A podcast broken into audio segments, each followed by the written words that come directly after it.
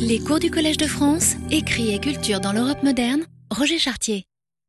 Bien, il est 10 heures à cette euh, horloge, nous pouvons commencer. Donc c'est le dernier cours euh, de, l'année pour cette série. Il y a aussi le, dernier, de, on commencer au mois d'octobre sur les problèmes de, du texte de théâtre entre euh, la scène et la page. Et aujourd'hui, je voudrais, puisque nous avions consacré les premiers cours à une analyse assez méticuleuse d'une pièce particulière, celle de euh, Antonio José da Silva, la vie du grand Don Quichotte, et ensuite nous avons surtout transporté dans l'Angleterre euh, élisabéthaine pour traiter un certain nombre de euh, questions sur les rapports entre le texte imprimé et le texte tel qu'il a été, on peut le supposer, représenté. Aujourd'hui, je voudrais terminer avec un retour en France pour essayer de voir comment un certain nombre de questions qui ont été posées par la spécificité des formes du théâtre en Angleterre, ou éventuellement nous avons juste évoqué euh, dans le cas de la comédia euh, du siècle d'or, peuvent s'appliquer sur euh, le théâtre français et du coup peut-être déplacer un certain nombre de nos manières de comprendre, interpréter le répertoire que nous nous qualifions de, classique, et je le ferai à partir d'une réflexion sur un auteur sur lequel j'avais travaillé il y a quelques années, que je peut-être reprends en ce moment, et qui est euh, le travail sur un certain nombre de pièces de euh, Molière, mettant à profit euh, une édition récente des œuvres complètes, celle qui a été publiée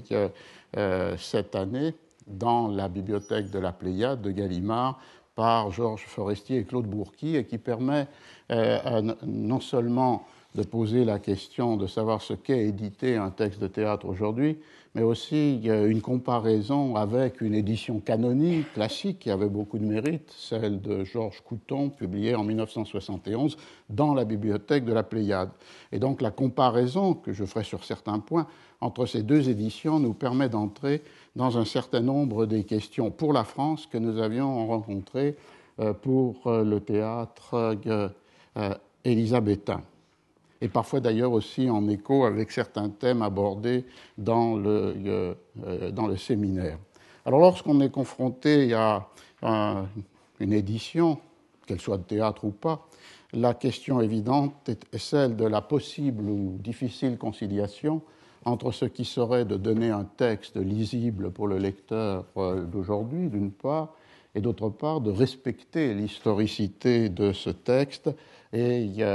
faire comprendre comment il a été composé, publié, approprié avec euh, des catégories, des attentes euh, qui ne sont pas celles du lecteur contemporain. Et c'est là toujours la difficulté des éditions, surtout lorsqu'elles veulent avoir un public plus large que celui des seuls euh, spécialistes. De là,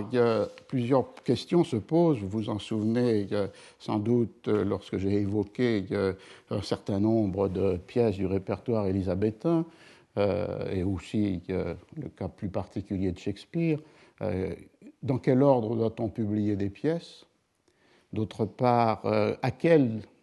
à, laquelle des éditions anciennes doit-on euh, se référer? Pour l'utiliser comme euh, copytext, comme base de l'édition contemporaine Et d'autre part, problème tout à fait fondamental, quel est le respect qui doit être donné aux formes même d'inscription du texte sur la page, à ce que l'on peut appeler sa matérialité, et tout particulièrement en pensant à la ponctuation. Alors, je commencerai euh, le, cours d'aujourd'hui avec ces trois questions posées euh, au corpus de euh, Molière. La tradition, qui est sans doute née, s'est cristallisée à la fin du XVIIIe siècle, en particulier avec l'édition au moins désirée de Edmond Malone pour les œuvres de Shakespeare était dans un moment où, on l'a dit plusieurs fois ici, se met en place euh, une, relation, se met en place une relation forte entre euh, l'individualisation de l'écriture, l'originalité de l'œuvre référée à la spécificité de la trajectoire d'existence et du coup possiblement une définition d'une propriété intellectuelle, avait entraîné l'idée selon laquelle l'ordre pour publier des textes dans des œuvres complètes doit être l'ordre chronologique de la composition des œuvres, puisque à partir de ce moment-là, une relation immédiate s'établit entre le déploiement du génie de l'auteur à travers son œuvre et d'autre part euh, la trame chronologique de son euh, euh, existence. Et de là, dans le cas des œuvres shakespeariennes, à la fin du XVIIIe siècle, volonté de briser avec l'ordre classique de toutes les éditions antérieures, c'est-à-dire un ordre thématique, les comédies, les histoires, les tragédies, parfois euh, ajustées au XVIIIe siècle avec l'introduction de distinctions comme euh, euh, tragédies fondées sur des faits historiques, tragédies de pure fiction, ou bien l'introduction d'une catégorie comme celle de romance. mais un ordre thématique qui cède la place à un ordre chronologique qui va s'imposer pour euh, les euh, pratiques éditoriales, et dans le cas de Molière, euh, les éditions complètes, à commencer par celle de Georges Couton de 1971, suivent l'ordre supposé chronologique de la composition et des pièces, et donc s'ouvrent avec les farces dont on a retrouvé des textes tardivement, mais qui sont considérés comme les premières œuvres de Molière, La jalousie du barbouillé ou Le médecin volant. Euh, et face à cela, cette édition de la Pléiade, comme d'autres, prend un autre parti qui est euh, de prendre la, comme trame la chronologie de la publication des euh, pièces. Non l'ordre possible ou supposé de leur écriture, mais l'ordre de leur publication imprimée, ce qui fait que les volumes qui s'ouvraient généralement avec ces premières farces écrites par Molière, non seulement de Couton, mais d'autres, euh, s'ouvrent ici avec la première pièce jamais imprimée euh, du vivant de euh, Molière, qui est Les précieuses ridicules, publiées en 1660. On voit donc qu'il y a une redistribution chronologique qui joue sur cet écart entre euh, composition et publication, puisqu'évidemment, avant 1660, Molière a écrit et composé euh, d'autres pièces, non seulement ses farces, euh, dont ne subsistent peut-être que des canevas, mais aussi des pièces qui seront publiées postérieurement aux précieuses ridicules, mais qui ont été écrites antérieurement dans les années de province de Molière, en particulier lorsque la troupe joue euh, dans le Languedoc, euh, très souvent pour euh, la réunion annuelle des États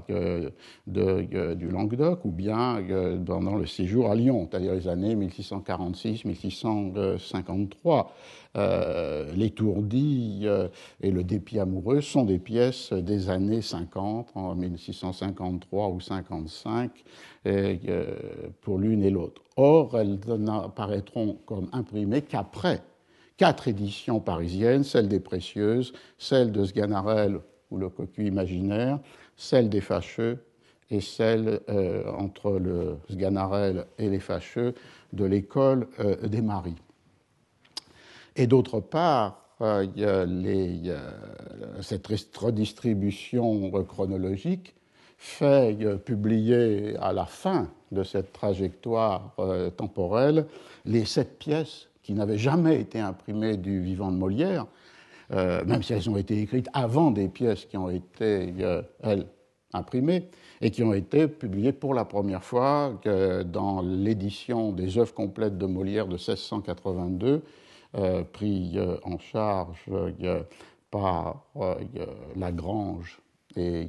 un autre comédien de la troupe, et qui pour la première fois, à la, à la fois donne ces pièces, ces sept pièces jamais publiées auparavant, la plus fameuse étant évidemment le Festin de Pierre,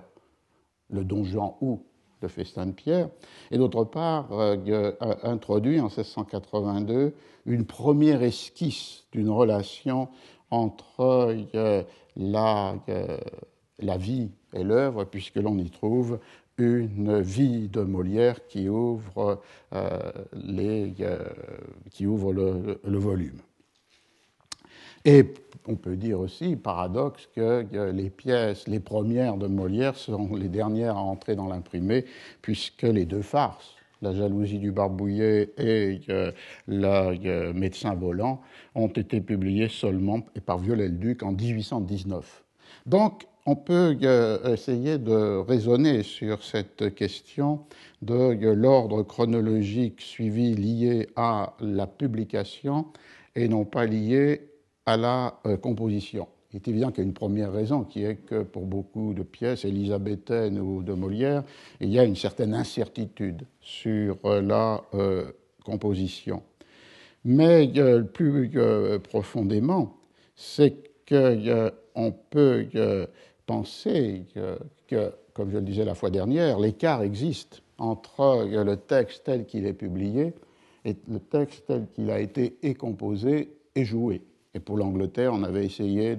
d'évoquer un certain nombre des raisons qui pouvaient justifier cet, cet, écart entre le texte tel qu'il est imprimé et le texte tel qu'il a été composé euh, ou euh, joué. Euh, les deux comédies des années provinciales, c'est-à-dire Les Tourdiels des Pieds Amoureux, ont été évidemment reprises par Molière lorsque, arrivé à Paris, il les a euh, données dans euh, le contexte de ses autres créations, commencées avec euh, Les Précieuses. Mais un cas plus spectaculaire de ces écarts entre pièces jouées, pièces composées, pièces jouées et pièces publiées est évidemment le Tartuffe, dans la mesure où l'on sait qu'il y a trois états de la pièce, mais seulement un est connu. Euh, la première état, c'est en 1664, lorsque le Tartuffe, en trois actes, est représenté à Versailles, dans le contexte, j'y reviendrai, d'une fête euh, royale, qui est la fête des plaisirs de l'île enchantée, c'est le 12 mai 1664, euh, et la pièce est immédiatement supprimée par le roi, comme il est dit, puisqu'elle heurte euh, euh, l'Église, à commencer par euh, l'archevêque de Paris, mais continue une vie de ce Tartuffe en trois actes dans des représentations privées, chez Monsieur, qui était le titre du frère du roi, chez le prince de Condé. Elle a aussi une vie à travers des lectures publiques et son titre semble avoir été à ce moment-là l'hypocrite. Il y a un deuxième état en 1667 lorsque Molière essaye de reprendre la pièce pour la donner sur son théâtre, c'est-à-dire le théâtre du Palais Royal, avec le titre de L'imposteur, et euh, la pièce est représentée une seule fois, et l'interdiction par euh, le Parlement et par l'archevêque de Paris fait interrompre la série supposée des représentations. Il y a donc un troisième état en 1669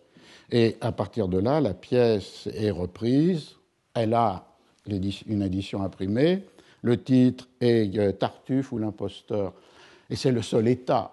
connu et accessible de la pièce. Et à partir, puisque autres séminaires ou autres cours, euh, comme on le sait, les manuscrits autographes ont pratiquement tous disparu pour euh, les auteurs du XVIIe siècle. Donc le seul État est l'État imprimé de 1669 qui peut être considéré comme une sorte de palimpseste, un texte qui a été réécrit sur un texte qui a été réécrit sur un premier texte qui suppose qu'ont été multipliés les euh, ajouts, les suppressions, euh, les retouches et finalement, plus profondément, une transformation de la signification du texte, puisque Tartuffe ou l'imposteur est une pièce qui est la dénonciation d'un faux dit vaut, alors que le premier Tartuffe, peut-être que l'Église ne s'était pas trompée sur les raisons de le faire interdire, qui a pour titre l'hypocrite, était l'hypocrisie des dévots eux-mêmes, les vrais, pas que, l'imposteur qui est ce faux euh, défaut qu'est euh, Tartuffe. La conséquence de cela est qu'il est impossible de supposer que le texte de 1669, qui est celui dont nous disposons et que les troupes peuvent jouer aujourd'hui, est la pièce qui a été jouée en 1664. Il y a donc là euh, une raison forte pour, euh, évidemment, une contrainte. Il n'y a que ce texte imprimé, mais en même temps, une raison pour restituer la, chronologie du euh, théâtre de Molière telle qu'elle est accessible, non pas évidemment à des publics de spectateurs, mais euh, à des lecteurs plus nombreux que les publics de spectateurs et qui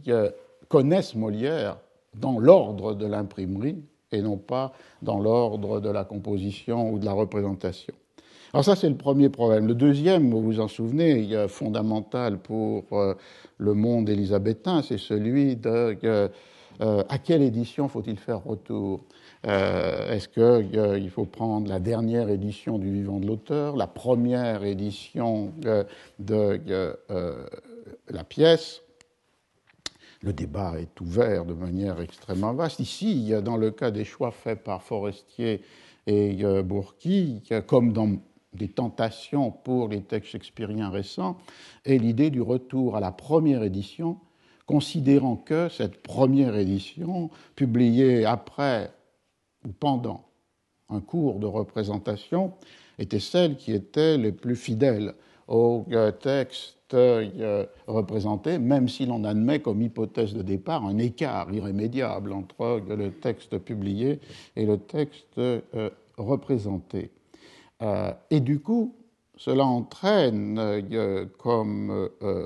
conséquence une distance prise par rapport aux éditions posthumes, par exemple celle des œuvres de 1682, dix ans après la mort de Molière, de 1673, pris en charge par un consortium de trois libraires éditeurs, Thierry, Barbin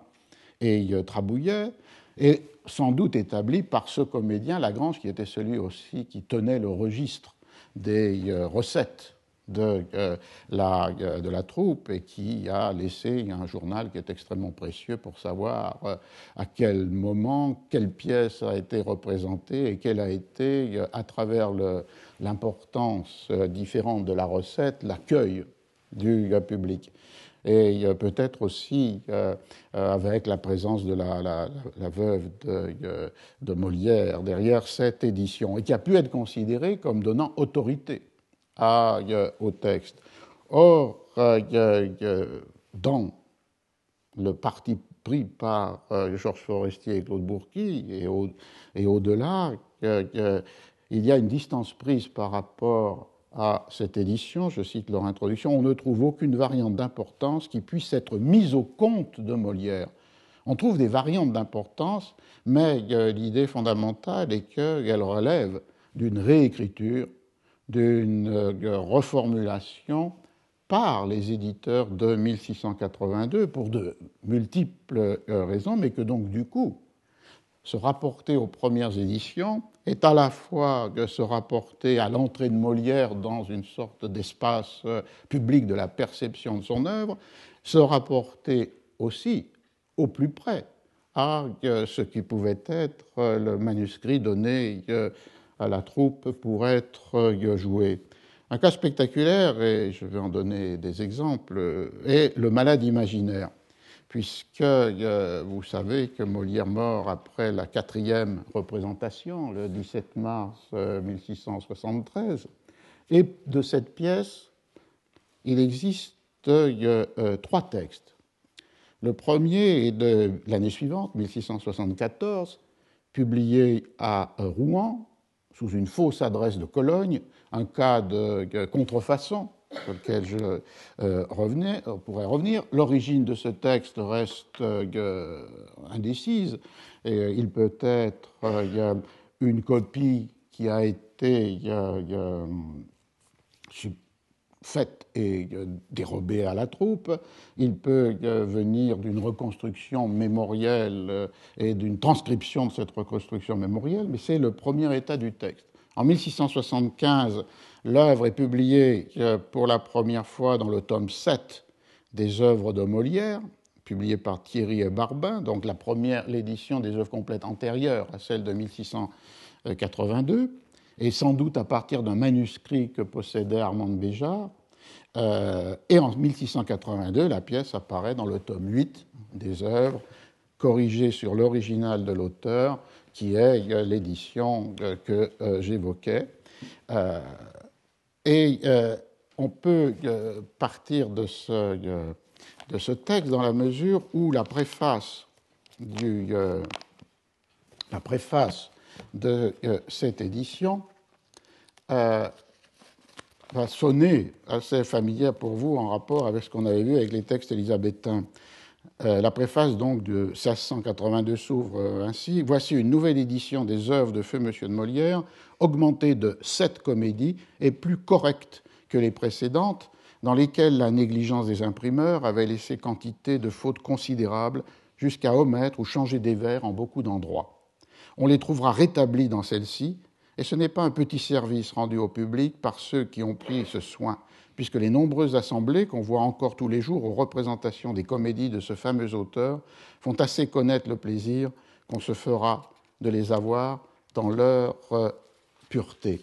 On voit donc qu'il y a l'idée du retour au texte euh, euh, true and original, comme on voyait en anglais, c'est-à-dire le texte authentique voulu par Molière, et un texte qui a été maintenant rétabli contre les corruptions apportées par euh, sa euh, transmission. Et le, deuxième euh, élément que l'on trouve dans cette, dans cette préface, c'est cette relation qui s'établit entre l'existence de Molière, la vie, et d'autre part les contraintes qui pèsent sur la production euh, des, des, œuvres. Euh, ces contraintes sont de deux ordres. L'une qui est euh, de l'obligation faite par les commandes des protecteurs, les différents protecteurs successifs, Conti, Monsieur, le roi, et donc du coup la hâte ou l'urgence dans laquelle un certain nombre de pièces ont été produites, et on voit donc là qu'un fait social Molière dépendant de la protection à une traduction euh, esthétique. Et euh, le deuxième élément euh, est plus lié là à ce qui va façonner les biographies littéraires, c'est-à-dire un rapport entre ce qui peut être considéré comme le comportement, le tempérament, l'humeur de l'individu, et d'autre part euh, les euh, modes de composition des euh, pièces. Je prends un partage de cette préface. Quoiqu'il fût très agréable en conversation, donc Molière, lorsque les gens lui plaisaient, il ne parlait guère en compagnie, à moins qu'il ne se trouvât avec des personnes pour qui il eût une estime particulière. Cela faisait dire à ceux qui ne le connaissaient pas qu'il était rêveur et mélancolique. Mais s'il parlait peu, il parlait juste. Et d'ailleurs, il observait les manières et les mœurs de tout le monde. Il trouvait moyen ensuite d'en faire des applications admirables dans ses comédies, où l'on peut dire qu'il a joué tout le monde, puisqu'il s'y est joué le premier, en plusieurs endroits, sur des affaires de sa famille, et qui regardait ce qui se passait dans son domestique. C'est ce que ses plus particuliers amis ont remarqué bien des fois donc euh, un jeu sur euh, à la fois une théorie des humeurs qui domine les XVIe et XVIIe siècles, ici Molière comme euh, mélancolique, et puis d'autre part une relation établie entre les contenus d'un certain nombre de pièces et ce comportement en public qui applique dans la pièce de théâtre ce qui a pu être l'observation faite dans la vie sociale, ce qui est un usage d'ailleurs du terme application qui est si fréquent dans les textes anciens, assez paradoxal, puisqu'en général c'est plutôt comment le texte de théâtre est appliqué à une situation euh, politique ou sociale du monde réel qui est en jeu. Alors du coup, dans ce contexte de 1682, on a à la fois ce monument à la gloire de Molière, déjà qualifié de fameux, un processus précoce de canonisation. On a d'autre part cette première esquisse d'un modèle qui va lier des traits de l'existence euh, biographique et les modes de composition ou euh, les dispositifs euh, esthétiques des œuvres. Et on a la publication, euh, dans, le cas précis d'un troisième texte du malade imaginaire, qui est considéré comme celui qui était doté de plus d'autorité, mais qui peut être contesté dans ce statut parce qu'il est clair a des réécritures se sont euh, imposées sur le texte de 1675 et ont pu être au fondement d'un certain nombre de mythes construits autour de Molière. On peut en prendre un exemple dans le Maladie imaginaire, qui est la, quatrième scène du troisième acte, lorsqu'il y a une euh, euh, discussion entre euh, Argan, ah, il faut que je retrouve mon exemplaire qui est ici.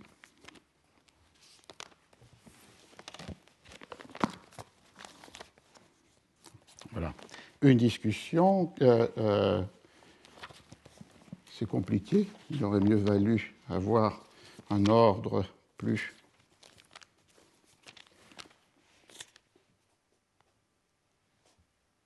Bon.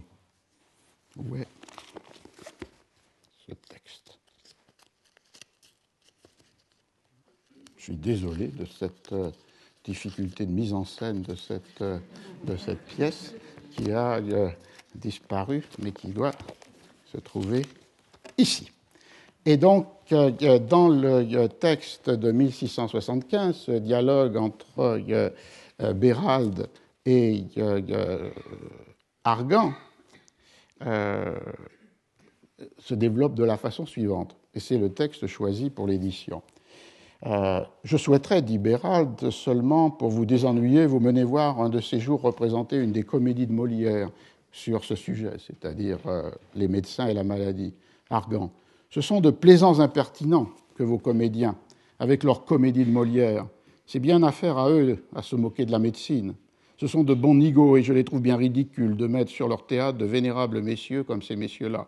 Bérald. Que voulez-vous qu'ils y mettent que les diverses professions des hommes? Nous y voyons bien tous les jours des princes et des rois, qui sont du moins d'aussi bonne maison que les médecins. Argan. Par la mort, nom d'un diable, je les attraperais bien quand ils seraient malades. Ils auraient beau me prier, je prendrais plaisir à les voir souffrir. Je ne voudrais pas les soulager en rien. Je ne leur ordonnerais pas la moindre petite saignée, le moindre petit lavement. Je me vengerais bien de leur insolence et je leur dirais Crevez, crevez, crevez, mes petits messieurs. Cela vous apprendra à vous moquer une autre fois de la faculté ils ne s'exposent point, dit à de pareilles épreuves, et ils savent très bien se guérir d'eux-mêmes lorsqu'ils sont malades. Ça, c'est le texte de 1675, et dans la euh, réécriture de 1682, euh, qu'on a pu attribuer à Donneau de Visé, le texte s'étend, mais vous allez voir, se déplace et va construire une sorte de mythologie qui accompagne le processus de canonisation. Alors le, texte euh, commence et pour vous divertir, j'aimerais vous mener voir quelques-unes des comédies de Molière, Argan. C'est un bon impertinent que votre Molière avec ses comédies, et je le trouve bien plaisant d'aller jouer d'honnêtes gens, comme les médecins. Ce ne sont pas les médecins qu'il joue, mais le ridicule de la médecine. C'est bien à lui de à faire de se mêler, de contrôler la médecine. Voilà un bon nigaud, un bon impertinent de se moquer des consultations et des ordonnances, de s'attaquer au corps des médecins, et d'aller mettre sur son théâtre des personnes vénérables comme ces messieurs-là. Que voulez-vous qu'on y mette Que les diverses professions des hommes, on y met bien tous les jours des princes et des rois, qui sont d'aussi bonne maison que les médecins. Par la mort, nom de diable, si j'étais que des médecins, je me vengerais de son, son impertinence. Et quand il sera malade, je le laisserai mourir sans secours. Il aura beau faire et beau dire, je ne lui ordonnerai pas la moindre petite saignée, le moindre petit lavement, et je lui dirai Crève, crève, cela t'apprendra une autre fois à te jouer à la faculté. Vous voilà bien en colère contre lui. Oui, c'est un mal avisé. Et si les médecins sont sages, ils feront ce que je dis. Il sera encore plus sage que vos médecins, car il ne leur demandera point de secours. Tant pis pour lui, s'il n'a point de secours au remède. Il a ses raisons pour n'en point vouloir. Et il soutient que cela n'est permis qu'aux gens vigoureux et robustes et qui ont des forces de reste pour porter les remèdes avec la maladie, mais que pour lui, il n'a justement de la force que pour porter son mal. On voit l'extension du texte, qui est celui qui est généralement joué, mais vous avez vu que d'une part, on passe de, du pluriel, voire les comédiens, à Molière, et donc ce qui est attribué dans le texte de 1675 à cette moquerie de la médecine, c'est les comédiens qui jouent les comédies de Molière, et le pluriel est employé aussi par Argan, je les attraperai bien. Et alors que la,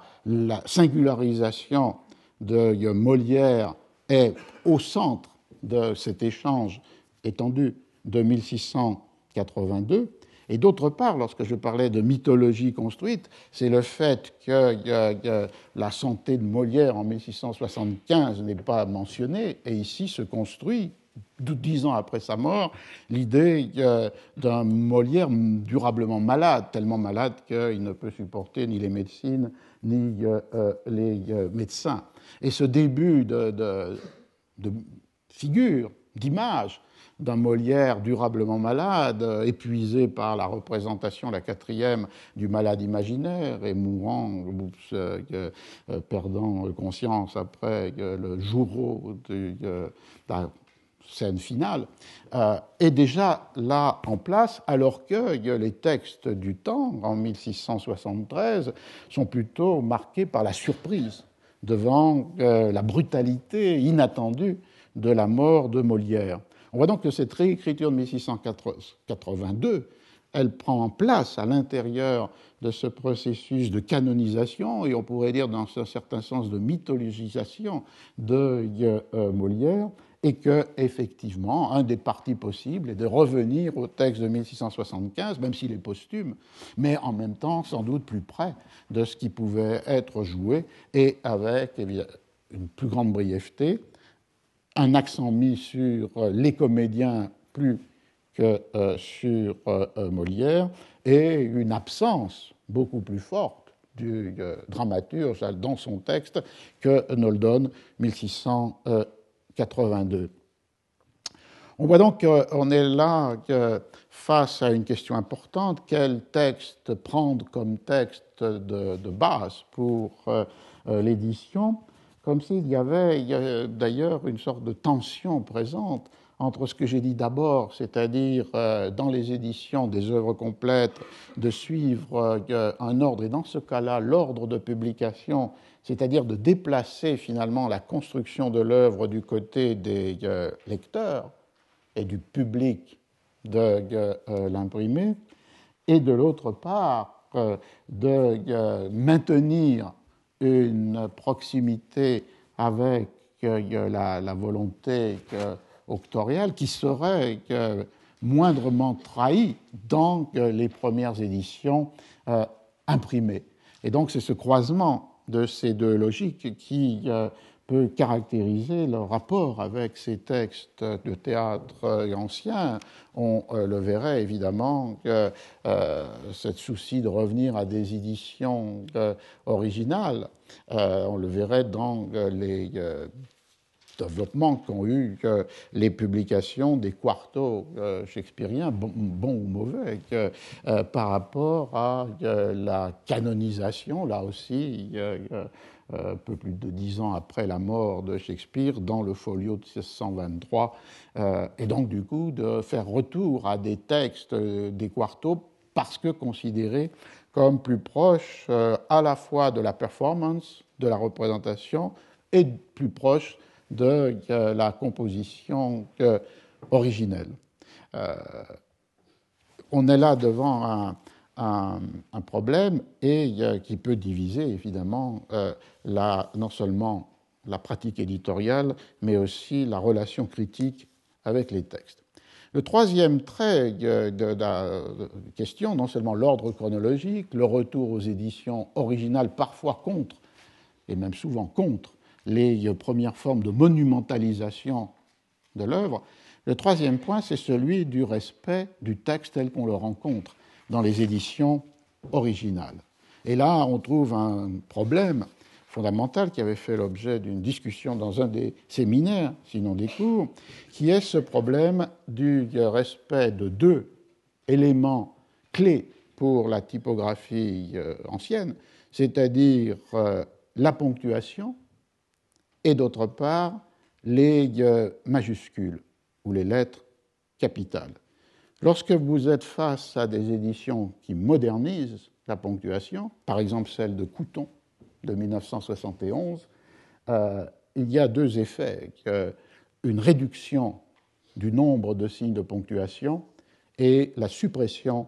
des euh, lettres capitales dans des mots qui ne sont ni le premier mot d'une phrase, ni les mots des institutions. Alors, ceci peut euh, être euh, important et créer une incompréhension du texte. D'une part, parce que les lettres capitales dans le cours des phrases pour des mots qui ne sont pas des mots d'institution est une indication forte de l'emphase, c'est-à-dire le fait que pour celui qui lira à haute voix, il y a la nécessité soit de détacher le mot, soit de hausser la voix. Et euh, cette ponctuation d'intonation, qui a toujours manqué dans les systèmes de ponctuation tels qu'ils sont mis en place à partir du milieu du XVIe siècle, il y a des ponctuations de pause, virgule, point virgule, deux points, point final. Il n'y a pas de ponctuation d'intonation qui indiquerait comment euh, la voix doit être modulée avec euh, euh, des emphases opposées à des voix basses. Spitzer aurait appelé l'effet de sourdine dans un texte célèbre sur Racine. Donc, la ponctuation qui est liée à ce trait paradoxal, qui n'est pas un signe de ponctuation, mais qui est l'utilisation de lettres majuscules, de lettres capitales pour un certain nombre de mots, est fondamentale et disparaît avec les modernisations de la ponctuation. Et ce que je dis là est appuyé évidemment sur euh, les manuels de la typographie ancienne, à commencer, par les Mechanic Exercises on the Art of Printing de Moxon, qui date de 1682-83, et dans lequel, très clairement, il est indiqué aux compositeurs et aux correcteurs que l'emphase est marquée par l'utilisation d'une lettre euh, capitale. Et évidemment, les auteurs peuvent avoir incorporé euh, ce dispositif typographique et indiqué ou mentionné dans euh, leur propre manuscrit cette emphase avec des lettres capitales. Et quand bien même l'auteur n'y serait pour rien, c'est une indication adressée au lecteur, et en particulier un lecteur qui est un lecteur qui lira à voix haute ou qui, dans une lecture silencieuse, pourra imaginer des euh, euh, différences d'intonation et de hauteur de voix. Et d'autre part, les ponctuations, elles, sont aussi productrices d'effets esthétiques et euh, sémantiques. Alors, évidemment, la question posée est celle de l'attribution de ses décisions sur les ponctuations et sur euh, les lettres euh, capitales. il serait évidemment euh, aventuré d'attribuer à, à Molière lui-même les ponctuations des premières éditions de ses œuvres. Néanmoins, Molière ou pas Molière, il y a une production d'effets de sens qui est tout à fait puissante et qui peut mettre l'édition, la première édition, dans un rapport avec l'oralité euh, de la représentation. Lorsqu'on compare euh, les ponctuations des premières éditions, ce qui maintenant est plus facile puisque ce sont celles qu'a suivi euh, l'édition de Forestier et Bourqui, avec des ponctuations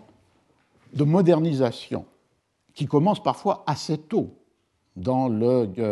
XVIIIe siècle, qui envahissent les éditions dans le XIXe et dont on trouverait le résultat dans une édition comme celle de Couton de 1971, on voit qu'il y a que trois usages esthétiques de la ponctuation. le premier usage, c'est une caractérisation différenciée des On peut le, prendre avec un exemple très simple qui est la première, euh, un vers euh, de la scène 4 de l'acte 1 du Tartuffe, lorsque s'opposerait. La ponctuation euh, moderne qui est gros et gras, virgule, le teint frais et la bouche vermeille, à la ponctuation originelle qui est gros, virgule, et gras, virgule, le teint frais, et la bouche vermeille. La virgule entre gros et gras, en quelque sorte, fait que Tartuffe, contrairement à ce qu'on peut représenter parfois, est plus gros encore dans cette euh, forme-là de la, de, la, de la, forme, de, la forme euh, du verre. Ou bien, ce jeu peut aussi être un jeu pour caractériser des euh, personnages. Euh, dans le bourgeois gentilhomme, scène 3, acte 2, il y a une caractérisation de les manières de dire du maître de philosophie qui utilise euh, de nombreuses ponctuations, ce qui scande son discours comme s'il venait de l'école par rapport aux autres maîtres et tout particulièrement par rapport aux maîtres à danser où beaucoup d'interventions n'ont aucune ponctuation et se déroule dans une sorte de fluidité euh, sur, euh, euh, sur la page. On peut prendre cet exemple dans le bourgeois gentilhomme pour montrer ce que je veux mentionner et du coup le comparer avec la ponctuation de Couton.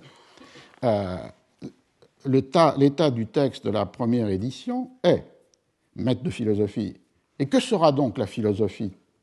Je vous trouve tous trois bien impertinents, virgule, de parler devant moi avec cette arrogance, point virgule, et de donner impudemment le nom de science à des choses que l'on ne doit pas même honorer du nom d'art, et qui ne peuvent être comprises que sous le nom de métier misérable, de gladiateur, de chanteur et de baladin. Et dans cette phrase, les mots suivants ont une aide capitale, philosophie, science, art, métier, gladiateur, chanteur et baladin. À chaque fois, une euh, hauteur de voix, un détachement, une emphase doit être marquée. Si vous trouvez le même texte dans une édition qui hérite de ce processus à la fois de réduction de la ponctuation et de suppression des lettres capitales, vous avez. Et que sera donc la philosophie je vous trouve tous trois bien impertinents de parler devant moi avec cette arrogance et de donner impudemment le nom de science à des choses que l'on ne doit même pas honorer du nom d'art. Tout ce que je viens de lire n'a que la virgule après art, et qui ne peuvent être comprises que sous le nom de métier misérable, de gladiateur, de chanteur et de baladin, et aucun des mots avec une lettre capitale ne l'a gardé dans cette édition. On voit donc qu'il y a là un usage de la ponctuation, quel qu'en soit le responsable, qui vise à marquer des manières de dire qui sont des éléments de caractérisation du personnage. Et ce ton sentencieux, je vous trouve tous trois bien impertinent, de parler devant moi avec cette arrogance, et de donner impudemment, etc avec des silences plus ou moins longs, marqués par la virgule et le point-virgule, donne cette forme sentencieuse d'expression qui renforce évidemment le pédantisme du maître de philosophie, opposé euh, avec euh, les manières de dire, par exemple, du maître à danser. C'est un premier, euh, premier élément, la ponctuation comme intrinsèquement caractérisant les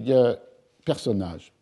Le euh, deuxième, c'est que les ponctuations renvoient à ce qu'étaient les manières de jouer, c'est-à-dire euh, les ponctuations plus nombreuses renvoient à des pauses plus nombreuses, qu'elles soient plus courtes comme la virgule ou plus longues comme le point-virgule et les deux points, et donc euh, du coup laissent imaginer des jeux de scène, des mimiques au moins reconstitués. Un exemple là aussi spectaculaire, se trouve dans la scène des portraits de Célimène, dans le Misanthrope, où elle passe en revue un certain nombre, avec ironie, un certain nombre de, de, courtisans ou de gens des salons qui sont proposés à, son exercice. Et c'est à la scène 4 de l'acte 2, on peut que, euh, euh, voir ce qu'était la euh, ponctuation dans la première édition.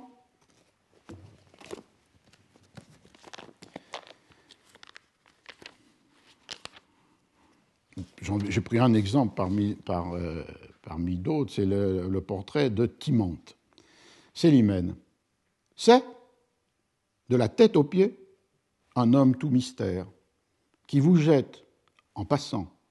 un coup d'œil égaré et sans aucune affaire, est toujours affairé. Alors dans ces trois vers, il y a une virgule après C, une virgule après pied, une virgule après mystère, une virgule après jette, une virgule après passant, c'est-à-dire euh, euh, et une virgule après affaire. Six virgules, six pauses, brèves, mais six pauses dans euh, ces trois vers, alors que si vous vous référez à une modernisation de ce passage, vous avez c'est de la tête aux pieds un homme tout mystère qui vous jette en passant un coup d'œil égaré et sans aucune affaire est toujours affairé. Ce qui fait d'ailleurs que la structure des deux premiers alexandrins est tout à fait plate dans un sens, puisqu'elle est donnée sur, un sol, euh, sur une seule ligne, alors que là, elle serait comme avec euh, un relief de hauteur ou de, ou de basse. C'est de la tête aux pieds, un homme tout mystère qui vous jette, en passant, un coup d'œil égaré, pardon là, un coup d'œil égaré. J'ai rajouté une virgule de trop. Donc euh, il y a là une, une manière de donner un souvenir d'une façon de dire qui prend des temps, qui utilise des pauses pour, on peut imaginer, des jeux de main ou des jeux de, euh, euh, visage. Et euh, dans ce même passage, dans ce même portrait, onze mots dans l'édition originale ont une lettre capitale au début du mot. Aucune n'a survécu dans les modernisations dont hérite l'édition de Couton. Et au-delà de cet effet esthétique qui rapproche le texte imprimé de la représentation, du jeu des acteurs, comme disait Molière, il y a parfois une signification profonde qui tient à une virgule. Euh, on peut le voir, et qui du coup peut faire euh, une sorte de euh, leçon, de résumé de la pièce entière dans sa dimension euh, euh, morale. On peut le voir clairement avec les deux derniers vers de euh, Tartuffe. Dans toutes les éditions modernes, et à partir du XIXe siècle, les deux vers, les vers sont le suivant, et par un douzimen, virgule, couronné en Valère, virgule, la flamme d'un amant généreux et sincère. L'édition de 1669 de la pièce est celle-ci, et par un douzimen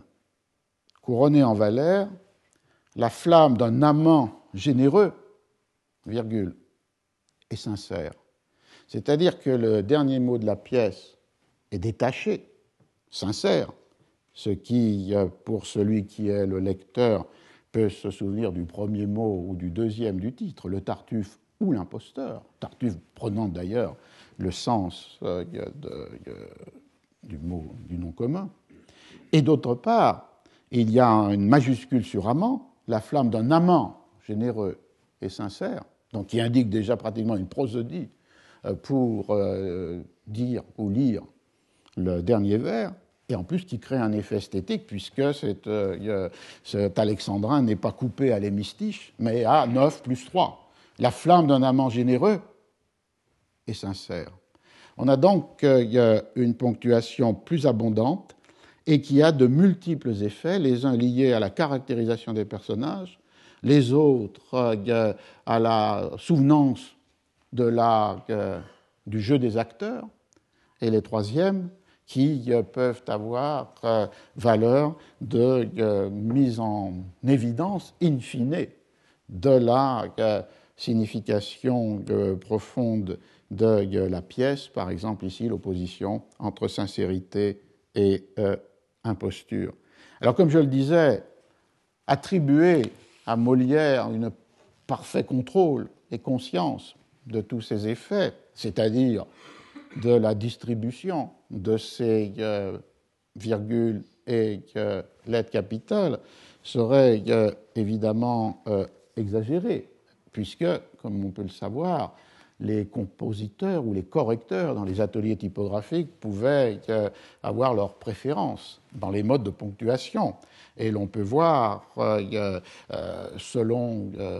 différentes pages, feuilles ou formes composées par des compositeurs différents, des variations, non seulement dans les graphies des mots, mais aussi dans la distribution de la ponctuation. Ce qui reste, même si on n'enferme pas ces décisions de ponctuation dans une volonté d'auteur, ce qui reste, c'est euh, une perception par qui a composé euh, le texte d'effets d'oralité et donc du coup d'une compréhension du texte qui a donné au lecteur en restituant à la fois des effets de sens, des effets de jeu et des effets de caractérisation des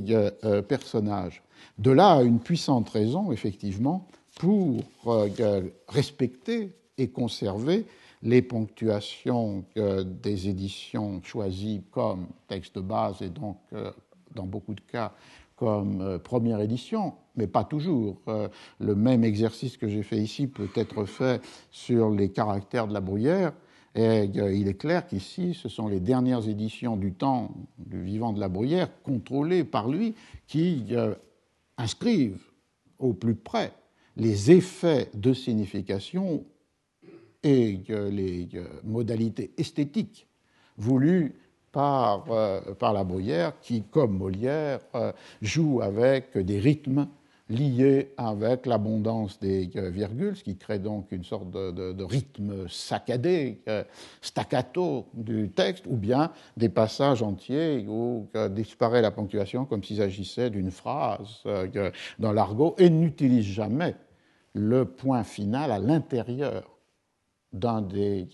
des caractères, ou presque jamais. Ce qui fait que la modernisation qui a découpé en phrases ce qui était euh, une continuité comme un air, a trahi euh, à la fois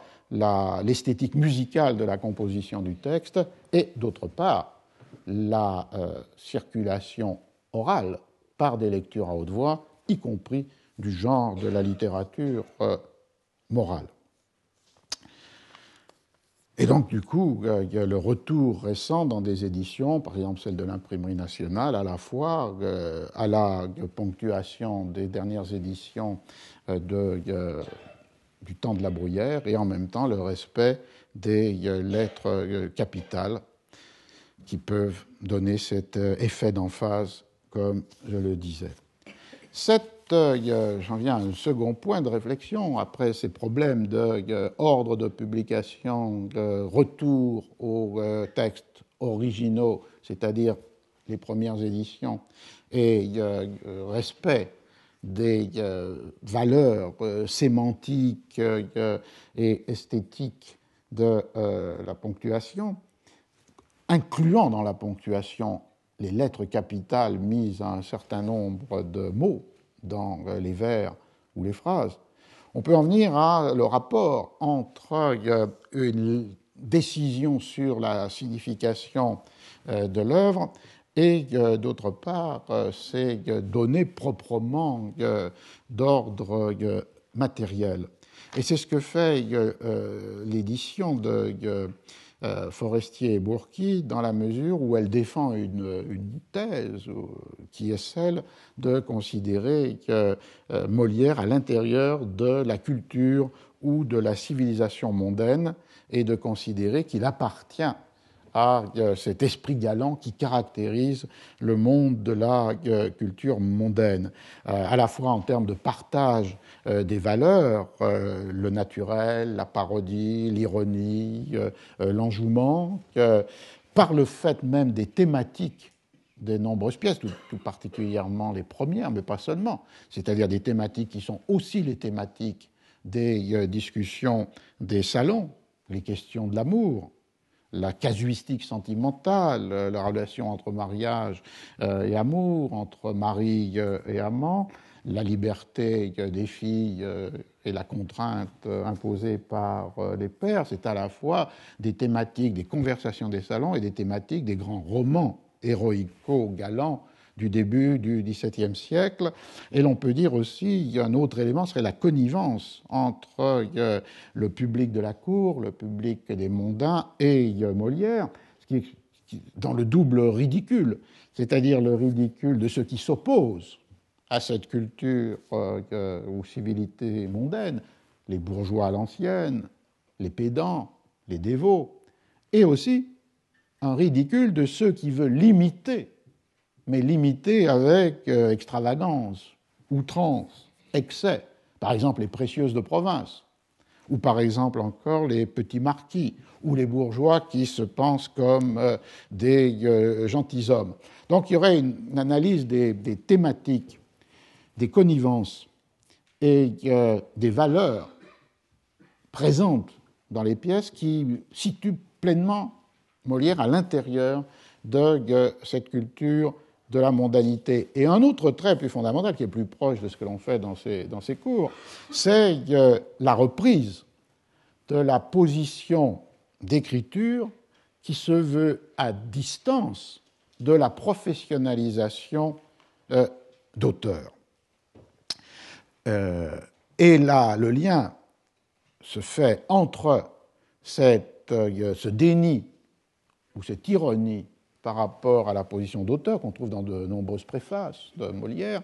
et d'autre part, les conditions tout à fait matérielles et économiques de son écriture dramaturgique, c'est-à-dire la protection, le mécénat. Protection et mécénat dans la carrière provinciale, d'abord protégé par le duc d'Épernon, puis par, euh, en Languedoc, les lieutenants généraux de Gaston d'Orléans, puis euh, le euh, prince de Conti, et à partir de 1658, c'est-à-dire l'installation et le retour de la troupe à Paris, d'abord la protection de Monsieur, le frère du roi, comme je le disais, et puis euh, les années 1660 décisives, euh, en 1663, euh, Molière apparaît dans la liste des gratifications tenues par Chaplin, et en 1665, la troupe devient troupe du roi. Alors, ceci euh, est tout à fait euh, important pour comprendre les euh, conditions de la production même des textes. Comme je l'évoquais, d'un côté, l'urgence, l'urgence de la commande, et de là le vocabulaire qu'emploie Molière pour désigner beaucoup de ces pièces écrites comme cela, pour une commande princière ou royale, impromptu, petit crayon, ou encore euh, l'importance dans l'œuvre de Molière des pièces qui vont être des, comédies mêlées, c'est-à-dire des comédies qui incluent ou sont inscrites dans des parties chantées et euh, euh, dansées. Et la, la, trajectoire de cet double effet, l'urgence de la composition l'invention d'une nouvelle forme de comédie qui est la comédie mêlée de musique et de ballet se dessine dès le commencement quasi du retour à, Paris euh, en 1662 avec Les Fâcheux, qui est une pièce qui a été commandée par euh, euh, Fouquet pour Volvicomte, qui est donné le 15 euh, août 1661. Le roi est présent, il est enthousiasmé par cette pièce, et il l'a fait répéter à Fontainebleau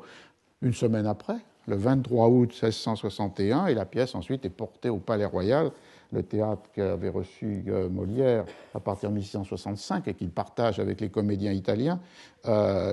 le 4 novembre 1661. Alors, lorsque l'on prend, et je terminerai la première heure du, séminaire avec, euh, avec, cela, lorsque l'on prend euh, l'avis euh, qui est adressé, l'avertissement qui est adressé au lecteur de l'édition imprimée, qui, elle, est publiée l'année suivante, 1662,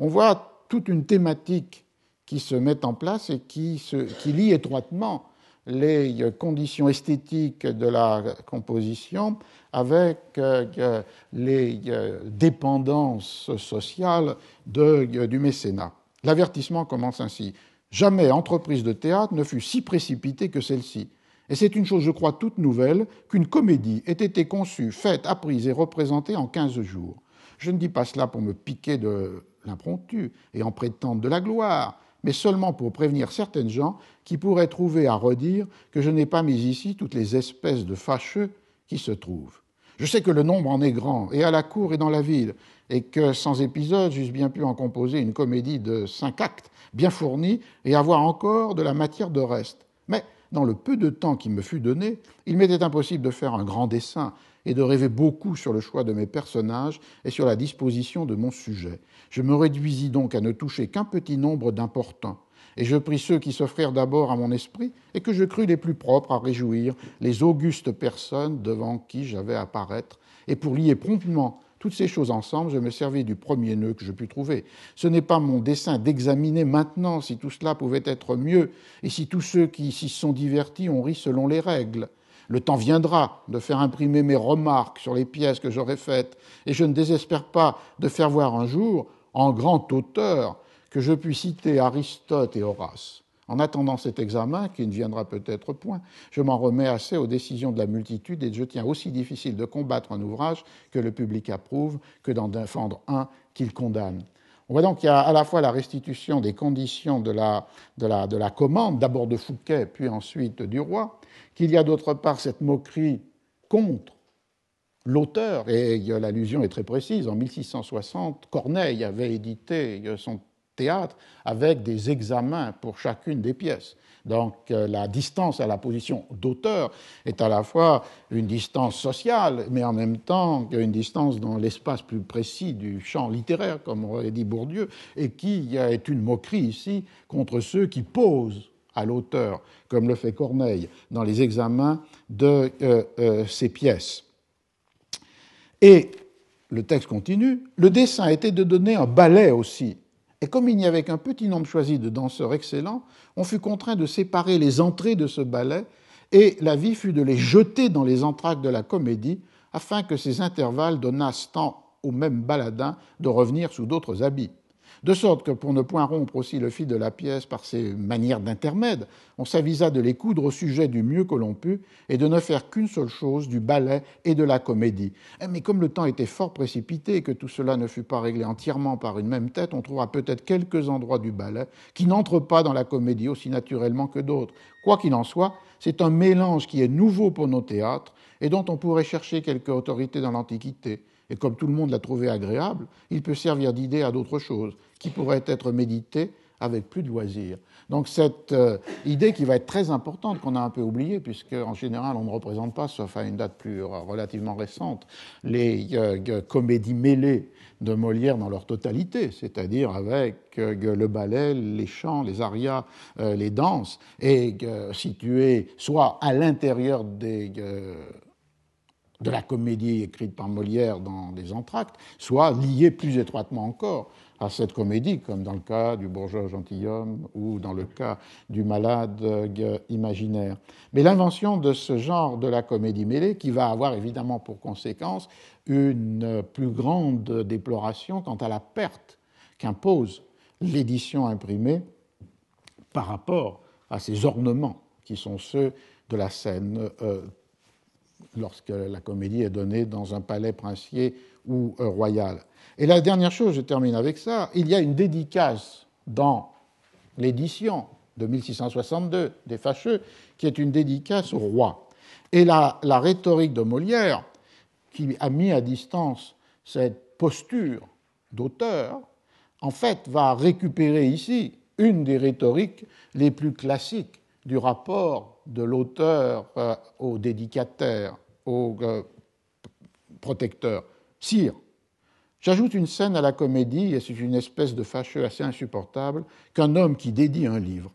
Votre Majesté en sait des nouvelles plus que personne de son royaume, et ce n'est pas d'aujourd'hui qu'elle se voit en but à la furie des épîtres dédicatoires. Mais bien que je suive l'exemple des autres, et me mette moi-même au rang de ceux que j'ai joués, j'ose dire toutefois à Votre Majesté que ce que j'en ai fait n'est pas tant pour lui présenter un livre que pour avoir lieu de lui rendre grâce du succès de cette comédie. Je le dois, sire, ce succès qui a passé mon attente, non seulement à cette glorieuse approbation dont Votre Majesté honora d'abord la pièce et qui a entraîné si hautement celle de tout le monde, mais encore à l'ordre qu'elle me donna d'y ajouter un caractère de fâcheux, dont elle eut la bonté de m'ouvrir les idées elle-même, et qui a été trouvé partout le plus beau morceau de l'ouvrage. Il faut avouer, sire, que je n'ai jamais rien fait avec tant de facilité, ni si promptement, que cet endroit où Votre Majesté me commanda de travailler. J'avais une joie à lui obéir qui me valait bien mieux qu'Apollon et toutes les muses, et je conçois par là ce que je serais capable d'exécuter pour une comédie entière si j'étais inspiré par de pareils commandements. C'est un texte euh,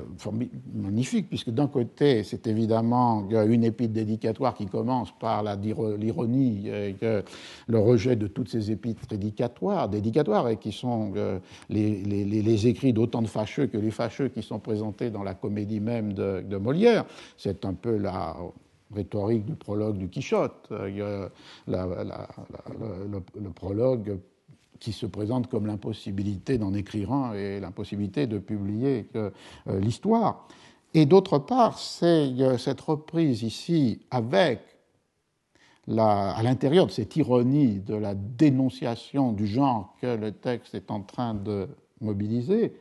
la reprise de cette rhétorique de la dédicace qui attribue au dédicataire en fait l'œuvre qui lui est dédiée qui est la rhétorique euh, qu'on peut trouver au XVIe, XVIIe siècle, chez Galilée par exemple dans le Sidereus Nuncius. Il y a un texte fameux de Corneille euh, euh, qui attribue à Richelieu, qui, aurait bien voulu composer lui-même des comédies, mais qui attribue à Richelieu l'œuvre elle-même parce qu'il suffit de lire sur son regard ce qui lui plaît ou lui déplaît pour savoir ce qu'il faut écrire. Et là, Molière reprend en charge cela puisqu'il attribue au roi le succès euh, de la pièce, puisque le roi lui a donné, euh, en décrivant un fâcheux, alors toute une discussion pour savoir quel était le personnage que peut-être le roi avait suggéré, euh, qui a été le morceau le plus apprécié de la pièce et qui du coup fait comme une synecdoque, ce morceau vaut pour la totalité, donc le roi est l'auteur de ce qu'il reçoit. Et cette idée-là de la, de la rhétorique de la dédicace, qui est qu'on offre au puissant ce qu'il a toujours possédé, les astres médicéens, le, génie de la composition euh, dramatique, l'œuvre elle-même qu'il a euh, inspirée, est un puissant mécanisme que Molière reprend à son compte dans cette modalité de distance ironique par rapport au euh, genre de la dédicace qui se trouve donc du coup plus puissant encore à partir du moment où il est prouvé qu'il peut être manié une fois même que l'on l'a condamné, moqué ou, ou, décrié. Donc, on a euh, là euh, un modèle qui va ensuite accompagner toute la carrière de, euh, de, de, de Molière, puisque les, de très nombreuses pièces qui pourront avoir une existence séparée dans la forme imprimée sont en fait inscrites à l'intérieur de ces divertissements ou de ces fêtes royales et sont elles-mêmes soit inscrites dans un spectacle qui les déborde, soit accueillant dans leurs textes ou leurs entractes des morceaux chantés et dansés. Dans le premier cas, on peut penser au plaisir de l'île enchantée de 1664, euh, ou bien la psyché de 1671, ou dans l'autre cas, on peut penser à euh, Georges Dandin, sur lequel je reviendrai peut-être pas cette année, mais peut-être l'année prochaine, Georges Dandin inscrite ou recevant une euh, pastorale en ballet et euh, euh, musique. Donc, on a ici un autre trait fondamental de cette interprétation de Molière, non seulement le situer au sein de la culture mondaine, mais aussi le situer très profondément à l'intérieur des liens de protection et du mécénat et de leurs effets sur euh, les genres ou l'esthétique des pièces. Alors à notre ordinaire, on fait une petite pause, on peut faire une petite pause de, cinq minutes pour euh, un entracte, puisqu'il euh, y a là une... et on reprend dans, dans cinq minutes à 11h14. Bien, ben nous pouvons reprendre à 11h14 comme prévu. Euh, évidemment, ce qui pourrait venir euh, contrebalancer cette perspective euh, à la fois développée par la critique ou l'édition récente sur Molière, par des travaux qu'on peut faire sur des pièces qui apparemment sont les plus éloignées de à la fois cette civilité mondaine et d'autre part euh, ces euh, représentations de cours, je pense par exemple à, Georges Dandin, c'est le fait que les pièces sont reprises par Molière sur son théâtre au Palais Royal, euh, une fois qu'elles ont été données dans un palais princier ou une demeure royale.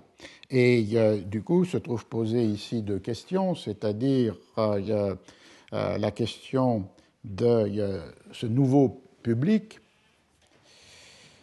et la question d'une mutation esthétique. La question du nouveau public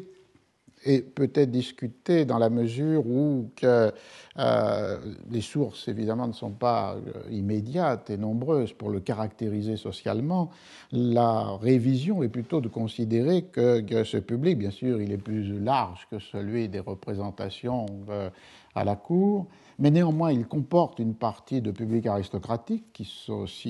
s'installe euh, sur euh, la scène même ou euh, dans les loges. la masse en est donnée par une sorte de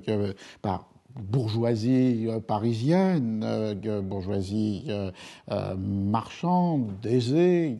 installée au parterre, et aussi une présence souvent turbulente. Et c'est à travers un certain nombre de, de conflits ou d'incidents que l'on peut repérer la présence des domestiques ou des laquais ou des pages des grandes maisons aristocratiques et qui sont particulièrement agités, particulièrement hostiles ou moqueurs par rapport au public, au public bourgeois. Ce qui est nécessaire, c'est évidemment de penser qu'on n'est pas dans le monde d'un public comme celui des euh, public amphitheaters ou des corrales. Euh, avec 3000 personnes, euh, dont la majorité debout sur une scène qui s'avance au milieu de l'arène. On est dans une forme de théâtre différente, qui est déjà une salle fermée, qui peut être ouverte à des publics bourgeois ou, dans un certain sens, populaires, mais avec beaucoup de guillemets, pour la deuxième, euh, le deuxième élément. Euh, le, trait esthétique porte sur deux choses. D'une part, euh, le fait que l'on pourrait opposer à cette idée d'un goût mondain ou curial de Molière, le fait que dans beaucoup de pièces, il y a l'utilisation d'un répertoire plus euh, rabelaisien, de double entente, euh, quelque chose qui pourrait avoir euh, des résonances à la fois dans la tradition des fabliaux, dans la tradition gauloise, dans la tradition rabelaisienne, mais qui aussi doit être replacé à l'intérieur d'un certain goût mondain pour cet envers, en quelque sorte, des critères de la bienséance et qui a toujours été marqué cette, par cet intérêt pour une littérature médiévale ou du XVIe siècle qui se déploie en mobilisant ce répertoire. Donc on ne peut pas découler de cette donnée entre guillemets populaire à l'intérieur des textes eux-mêmes, le fait que, les textes sont conçus dans ou adressés à un horizon qui serait lui aussi immédiatement populaire. Et le deuxième enjeu esthétique, c'est évidemment la transformation de la forme. Euh, sur les, planches du Palais Royal, euh, les pièces données dans des spectacles euh, ou des divertissements de cours sont profondément modifiées. On peut le voir dans, dans l'avis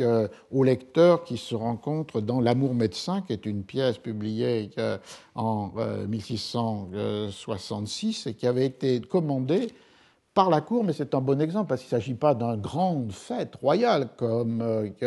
euh, les plaisirs de l'île enchantée ou comme le grand divertissement royal. Euh, c'est quelque chose de plus ordinaire, l'ouverture de la saison de la chasse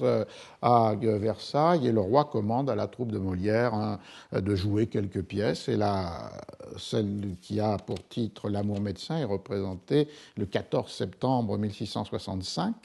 et elle est reprise assez tôt ensuite, euh, euh, le 22 septembre 1665, au théâtre du Palais Royal et est publiée l'année suivante. Euh, et Molière s'adresse au lecteur ainsi ce n'est ici qu'un simple crayon. On avait entendu impromptu dans le texte précédent, mais il le reprend. Un petit impromptu dont le roi a voulu se faire un divertissement il est le plus précipité de tous ceux que Sa Majesté m'ait commandé. Et lorsque je dirais qu'il a été proposé, fait, appris et représenté en cinq jours, je ne dirais que ce qui est vrai. Donc c'est la même, les mêmes formules qui reviennent pour, euh, qui étaient déjà employées dans le cas des, fâcheux, c'est-à-dire cette question de l'urgence de l'écriture. Il n'est pas nécessaire de vous avertir qu'il y a beaucoup de choses qui dépendent de l'action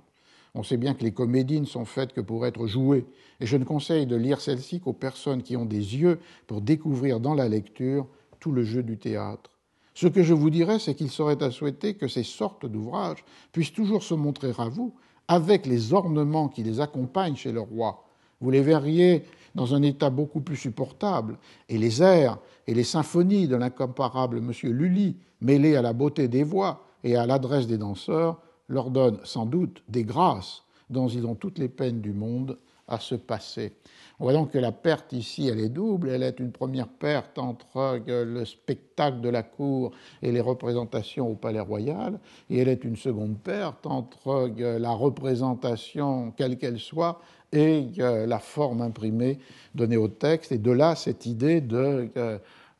découvrir avec les, les, yeux qui lisent, en fait, le jeu du le jeu des acteurs et les mouvements euh, euh, scéniques. Ce à quoi s'emploieront un certain nombre de dispositifs à l'intérieur des éditions imprimées, comme euh, par exemple les illustrations en frontispice, soit des pièces isolées, soit dans les éditions des œuvres complètes pour chacune des pièces, une image de frontispice qui peut saisir à la fois une condition de représentation ou bien un moment de euh, l'histoire et qui peut avoir des fonctions multiples euh, d'indication, de signification pour qui lit le texte euh, avec les yeux et donc de l'aider à, à la fois à percevoir le jeu des acteurs grâce à cette image et en même temps l'image pouvant, parce qu'elle choisit un moment de la pièce, être comme une mémoire de cette pièce et lui donner du sens, comme le dernier vers par exemple. Euh, et d'autre part, euh, il y a euh, dans les éditions françaises des didascalies, c'est-à-dire des indications de jeux de scène, d'entrée, de sortie plus nombreuses, évidemment, que pour les éditions contemporaines, par exemple, dans le cas antérieur, dans le cas des quartos anglais ou des partes des comedias donc, euh, on a cette euh, double, double perte qui est euh, très profondément ressentie par Molière. Là, et au-delà de la rhétorique que l'on avait vue avec les Anglais, c'est-à-dire le théâtre est fait pour y jouer, donc il ne devrait pas être imprimé, et pourtant pour certaines raisons, je suis obligé, contre mon gré, d'imprimer euh, la, la, pièce qu'on avait trouvée aussi dans le commentaire que j'avais fait de, des préliminaires, qui n'était pas de Lope de Vega, mais de son éditeur, Gaspar de Porres, pour la quarta parte la quatrième partie des euh, Comedias de, de Lope. De Lope. Euh, ce que crée comme problème et d'édition et d'interprétation et de représentation cette euh, importance aux comédies mêlées, c'est-à-dire euh, avec euh, musique, air et ballet, c'est celui de savoir jusqu'à quel point il est légitime de séparer le texte de la comédie de Molière de la totalité des éléments de spectacle, voire même des éléments de fête dans laquelle il euh, euh, s'insère. Euh, et ces éléments-là, pour ce qui est des musiques, des airs ou des ballets, ils sont accessibles par le fait que, et ce genre étant nouveau, des programmes qui comportaient les paroles des airs chantés étaient distribués à la cour avant la représentation. Et d'autre part, le dispositif d'ensemble, c'est-à-dire celui de la fête tout entière, il est présent soit dans des éditions euh, qui euh, sont comme des mémoriaux de ces fêtes, soit dans les euh, œuvres de Félibien qui donnent des descriptions des grandes fêtes royales. Jusqu'à maintenant, la dominante dans l'édition molièresque a été euh, isoler le texte de Molière, y compris chez euh, Forestier et Bourqui. Lorsque la pièce a bénéficié d'une édition séparée, c'est naturellement cette édition que nous avons choisie comme texte de référence. Alors on voit qu'il y a deux traits dans cette phrase des éditeurs. Le premier, c'est lorsque la pièce a bénéficié d'une édition séparée, et dans deux cas, elle n'a pas bénéficié d'une édition séparée. C'est le cas pour la princesse d'Élide, qui était à l'intérieur du dispositif très complexe d'une semaine entière des plaisirs de l'île enchantée, ou c'est le cas de la pastorale comique qui était à l'intérieur du ballet des Muses en 1666. On peut euh, euh, voir comment dans euh, le cas de la des plaisirs de l'île enchantée. Ce qui a été publié, c'est un livret publié en 1665, l'année suivante, qui a pour titre Les plaisirs de l'île enchantée, course de bagues, collation ornée de machines, comédie de Molière de la princesse d'Élide, mêlée de danse et de musique, ballet du palais d'Alcine, feu d'artifice et autres fêtes galantes et magnifiques faites par le roi à Versailles le 7e mai 1664 et continuées plusieurs autres jours. Et la pièce est publiée par Ballard, qui est l'imprimeur du roi pour euh, la musique, en collaboration avec euh, trois imprimeurs du palais, c'est-à-dire le palais de justice, c'est-à-dire le lieu où se trouvent les libraires des, euh, nouveautés. Et là, on voit que l'édition fait un pas pour ne pas séparer la pièce de Molière, La princesse d'Élide, de l'ensemble de ces divertissements qui avaient été construits selon une intrigue venue du Orlando Furioso et qui mêlait différents types de réjouissance et faisait d'ailleurs des courtisans, voire du roi, des acteurs eux-mêmes dans certaines des, euh, des parties. Et c'est la même chose euh, pour euh, la, la pastorale comique à l'intérieur du ballet des Muses, donné en 1666, puisque la troisième entrée du ballet dit Thalie, à qui la comédie est consacrée, a pour son partage une pièce comique représentée par les comédiens du roi, est composé par celui de tous nos poètes qui, dans ce genre d'écrire, peut le plus justement se comparer aux anciens, c'est-à-dire qu'ici, dans le livret qui décrit les entrées des ballets, se trouve insérée la pièce de Molière, la pastorale comique. Mais pour les autres pièces, qui ont été publiées séparément au XVIIe siècle, le mot à retenir dans cette affirmation d'éditeur, c'est naturellement. C'est cette édition que nous avons choisie. Est-ce que c'est si naturel que ça? On, peut on pourrait le discuter, c'est-à-dire euh, à partir du moment où, euh, on l'a vu avec les fâcheux, Molière à la fois dit qu'il essayait de lier le plus étroitement possible ce qui était les parties chantées et dansées avec l'intrigue de sa pièce, on peut aller dans euh, une direction qui est évidemment l'intrication forte entre les parties. Alors, euh, on peut le voir évidemment lorsque une partie des euh, divertissements chantés et dansés deviennent un élément constitutif de la pièce elle-même. Euh, M. Jourdain fait euh, Grand Mamamouchi dans le Bourgeois gentilhomme, la, euh, euh, cérémonie d'intronisation comme médecin d'Argan dans Le Malade imaginaire. Mais parfois, même lorsque la pièce est à l'intérieur d'un dispositif de cours et se trouve mêlée de danse et d'air et de danse, les jeux d'écho sont puissant. Et c'est le cas, par exemple, du Georges Dandin. Donc on pourrait imaginer aussi une édition de ces pièces qui les resituerait comme les éléments, les fragments qu'elles ont été à l'intérieur, au moins, de la première représentation pour le premier public, c'est-à-dire celui de la cour, et donc d'ouvrir une réflexion sur euh, les formes affectent le sens, c'est-à-dire est-ce que la signification du même texte à supposer qu'il soit stable dans sa lettre, n'est pas modifié par le fait qu'il est inséré à l'intérieur d'un euh, dispositif euh, qui l'englobe et qui s'adresse à un public qui a ses propres attentes ou inquiétudes ou euh, catégories, et qui est celui de la cour, et d'autre part que dans une autre forme, plus séquentielle, les actes de la comédie sont présentés sur le théâtre du Palais Royal euh, à la suite les uns des autres. Du coup, d'ailleurs, on retrouve le thème qu'on a discuté la fois dernière, c'est-à-dire la durée même des représentations, et qui deviennent euh, euh, trop brèves. Et à partir de ce moment-là, Molière très souvent joue deux pièces, l'une après l'autre, euh, pour une représentation au Palais Royal, et ce qui pose la question de savoir avec quelle pièce il lie celle qui est représentée, et du coup, quels sont les effets de signification qui sont produits par cette juxtaposition de deux pièces qui peuvent être liées soit par euh, euh, la thématique, soit par euh, le genre, soit par la nouveauté. on voit donc qu'il y a là une, une, question qui pourrait être posée à cette décision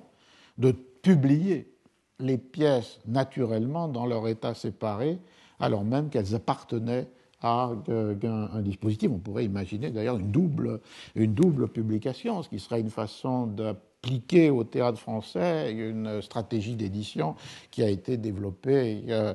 pour les euh, pièces euh, anglaises. Dans ce cas, parce que les états de texte sont si différents que l'on doit ou peut considérer chacun d'eux dans son origine, sa logique, sa forme, son texte. C'est le cas pour les trois Hamlet, c'est le cas pour les deux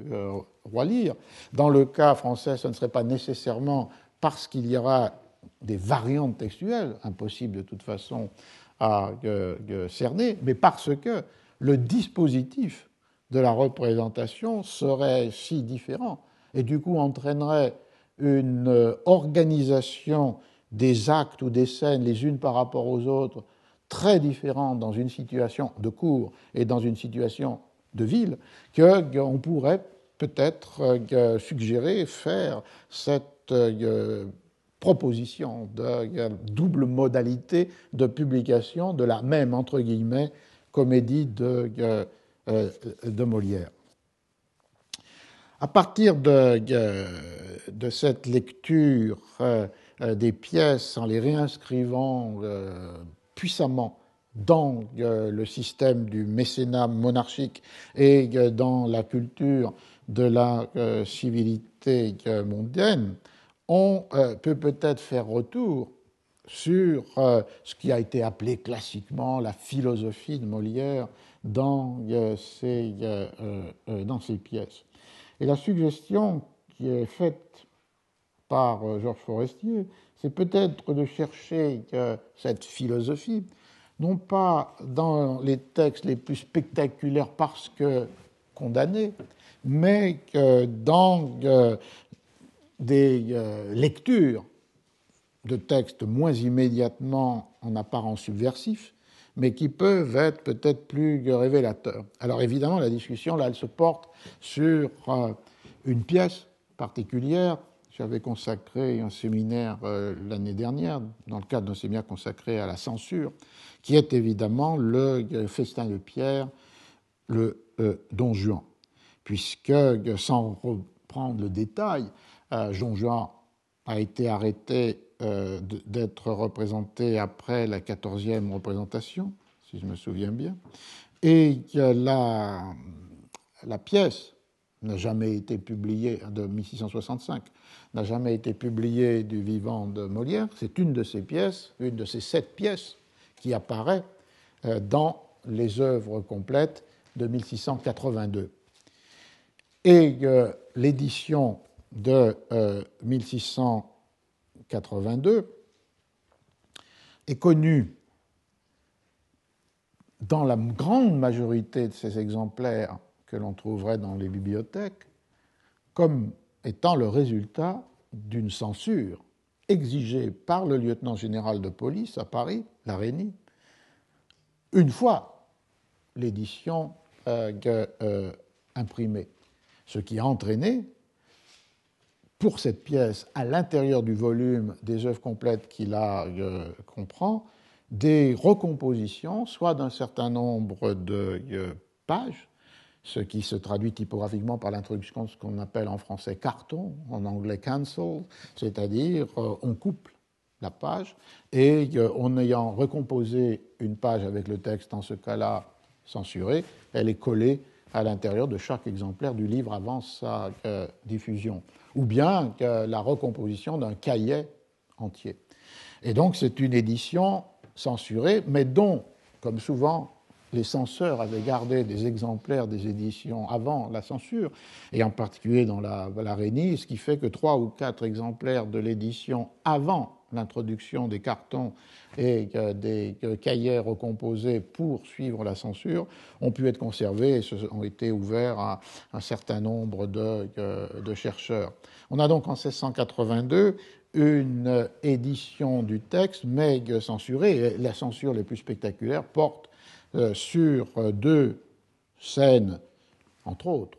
D'une part, la totalité de la scène du pauvre, lorsque Don Juan veut bien lui faire l'aumône à condition euh, qu'il jure, ou bien que la dernière scène, lorsque au début ou à la fin de la réplique de Sganarelle, ce qui est en jeu, c'est mégage, mégage, mégage, au moment où son maître est foudroyé et brûlé par euh, l'enfer, euh, la, préoccupation très matérielle et ordinaire de euh, Sganarelle paraissait aussi intolérable. Donc, dans l'édition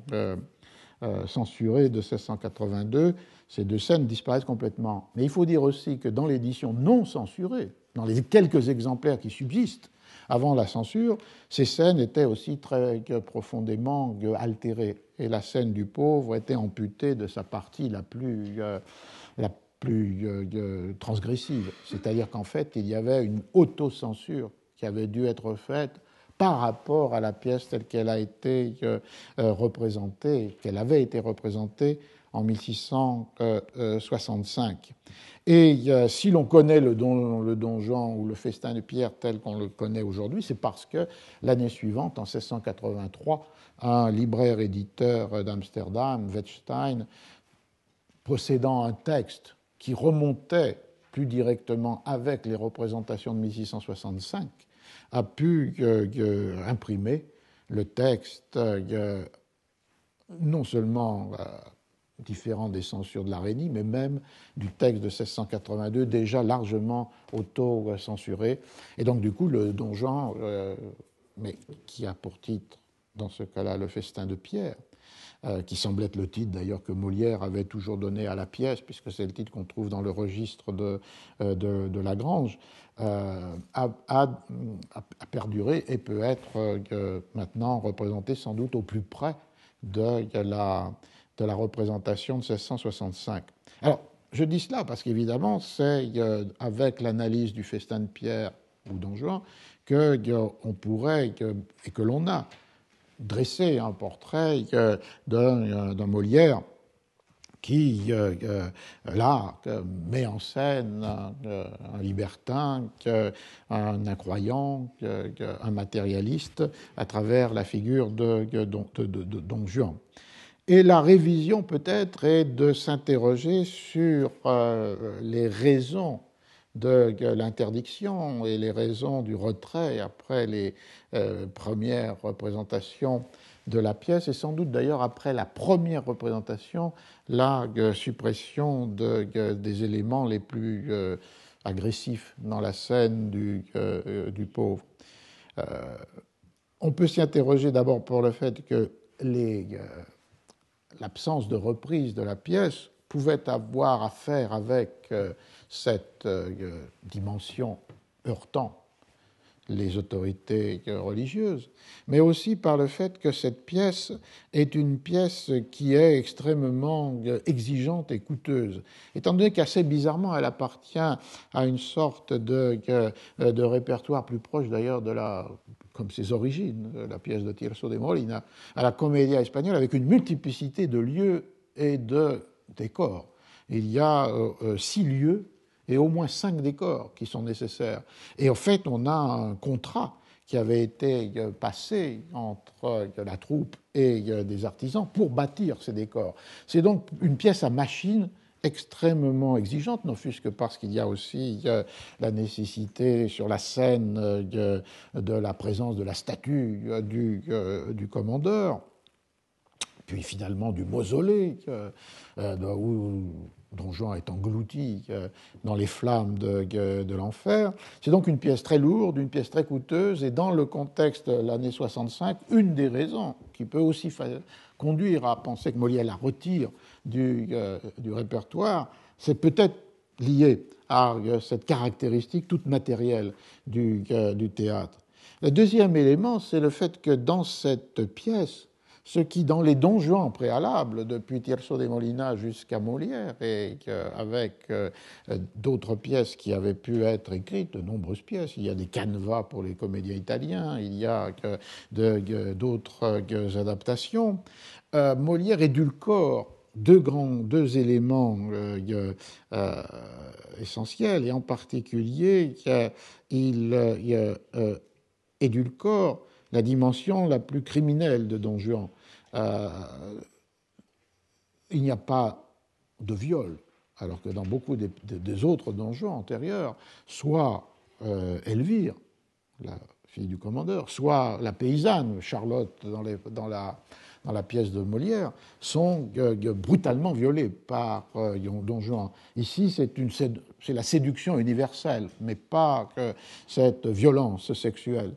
Et d'autre part, il y a aussi une certaine édulcoration de la mort du commandeur. Il n'est pas brutalement assassiné par le donjon de Molière, mais il a été tué lors d'un duel qui est antérieur euh, au moment où, euh, commence, euh, enfin, commencerait la pièce, si elle commence avec l'union avec Elvire. On, a donc une sorte d'effacement de, cette dimension criminelle de Don Juan, et euh, d'autre part, les euh, affirmations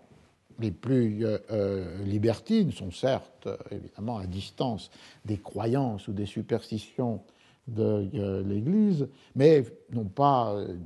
violence d'affirmation comme on trouverait dans les textes des libertins érudits du début du XVIIe siècle. Alors ce qui resterait de cette, de cette analyse-là de la philosophie de, Molière, ce serait plutôt euh, comment dans, euh, dans, la, dans l'écriture des euh, autres pièces est présente une, une, tradition qui serait plutôt une tradition sceptique, qui est évidemment la tradition de Lucrèce. Molière avait traduit le De Natura Rerum. C'est une, une, tradition à, la Montaigne, à la, au charron de, de la sagesse, la mode de veiller, auquel Molière envoie un poème lors de la mort de, euh, de, sa fille. Euh, et cette sorte de, tradition euh, sceptique, c'est celle d'une suspension du jugement, surtout, comme on le voit, y compris dans le donjon de refus de la crédulité, d'une sorte de, modération. Et à partir de ce moment-là, les figures des raisonneurs si fréquentes dans les pièces, qui sont toujours en la recherche d'un juste milieu, pourraient être une incarnation à travers des personnages de, cette vertu éthique ou euh, philosophique. Et ce qui a sans doute été un élément très important, c'est la, condamnation du Tartuffe à deux, fois, euh, après les représentations à la cour, lors des premières tentatives de reprise sur le théâtre du euh, Palais Royal. Et donc, du coup, dans cette trajectoire de composition, le déplacement de la critique de la crédulité, qui était effectivement un trait fondamental du milieu des libertins érudits dont Molière est d'une certaine manière un héritier, la crédulité euh, aveugle, absurde, opaque, euh, est euh, déplacé sur la crédulité en la médecine. Une autorité remplaçant l'autre, ce qui expliquerait que d'ailleurs, indépendamment de la mythification du Molière malade et tué par les médecins vengeant de, sa, de ses railleries, euh, serait une raison plus profonde pour la présence. Bien sûr, c'est un thème classique, thème rabelaisien, thème des fabliaux, le, médecin, mais aussi ici le fait que la, crédulité est déplacée de cette autorité sur la médecine par rapport à, l'autorité religieuse qui est euh, plus, euh, moins, moins présente. Et euh, ce qu'on pourrait donner comme une sorte de cadre de cette réflexion, c'est cette double hostilité de Molière. D'une part, l'hostilité évidemment aux pédants, qui s'oppose terme à terme avec cette culture de la euh, civilité mondaine, la figure des, des, pédants grotesques et ridicules, mais aussi il y a une sorte de distance prise par rapport à toute orthodoxie dogmatique. Et il y a, la, la, position d'une modération, d'une suspension du jugement, d'un retrait par rapport à une absolue adhésion à l'autorité pourrait euh, s'insérer dans cette, euh, dans cette perspective. Alors, pour terminer comme une sorte de, note finale, puisque je n'aurai pas le temps de le, euh, développer, je voudrais simplement évoquer, peut-être j'y reviendrai l'année prochaine, parce que c'est un une mention qui est faite à l'occasion de la publication du texte de Georges Dandin dans l'édition de Forestier et, et, Bourqui, ils font allusion à une euh, édition que j'avais trouvée à la bibliothèque municipale de Lyon de cette pièce, qui a été donc représentée en 1668, éditée en 1669 à Paris, immédiatement euh, contrefaite par euh, soit des libraires euh, hollandais qui s'emparaient d'un exemplaire de l'édition, le republiaient et le faisaient circuler meilleur marché dans euh, le royaume, et aussi contrefaite par un imprimeur de province, mais et qui a qui comme met sur la page de titre, jouxte la copie imprimée à Paris. C'est-à-dire ici, on a une tradition du texte, qu'il soit publié avec le privilège royal ou qu'il soit publié dans une édition contrefaite, qui est euh, le même. Et ce qui était frappant dans euh, cette édition présente à la bibliothèque municipale de Lyon, c'est qu'elle présentait des variantes textuelles que l'on ne trouve dans aucune des autres éditions contrefaites ou privilégiées. Ce qui posait évidemment non seulement la question assez classique des euh, contrefaçons. Et on sait comment les libraires éditeurs de province, qui depuis le milieu du XVIIe siècle avaient été privés des privilèges donnés aux nouveautés, parce que la monarchie avait renforcé le pouvoir, la puissance des libraires éditeurs parisiens. Et une des manières de se concilier leur euh, fidélité, c'était de leur euh, concéder non seulement les privilèges sur les nouveautés, mais des continuations de privilèges, qui faisaient que même si on était dans un système de privilèges, on n'était pas très loin du système de la Stationers Company à Londres, où euh, les libraires éditeurs prétendaient à une sorte de writing copy perpétuel sur les textes qu'ils avaient registered dans la, dans la compagnie, dans la, la corporation, la communauté. Euh, et donc, une des parades des libraires de province, c'est, euh, comme le faisaient les Hollandais, de, donner, de faire des contrefaçons, de s'emparer, de recevoir un exemplaire de l'édition parisienne, de la contrefaire à meilleur prix. Euh, souvent avec un moins bon papier, avec des caractères un peu plus usés, sans payer quoi que ce soit, ni pour le privilège, ni pour l'auteur, si l'auteur était payé, et donc du coup d'avoir un, produit typographique qui était meilleur marché. Donc cette euh, édition de 1669 entre dans euh, cette, euh, cette catégorie. Mais le plus intéressant, c'est que, à la différence d'éditions contrefaites qui reprennent, parce qu'elles utilisent un exemplaire de l'édition privilégiée, le même texte, cette édition lyonnaise présentait des variantes textuelles qui pouvaient nous amener à réfléchir au mode de circulation du théâtre français à l'intérieur des euh, modalités que nous avons rencontrées, soit pour l'Angleterre, soit pour euh, l'Espagne. Une analyse un peu précise de cette, euh, de cette édition montrait qu'il y avait d'abord des omissions des omissions de fragments de, de phrases. On avait relevé deux exemples. Le texte à Paris dit La noblesse de soi est bonne, c'est une chose considérable assurément, mais elle est accompagnée de tant de mauvaises circonstances qu'il est très bon de ne s'y point frotter. C'est une phrase de Dandin, et dans le texte de, Lyon, la noblesse de soi est bonne, c'est une chose considérable assurément, mais qu'il n'est très bon de ne s'y point frotter. Euh,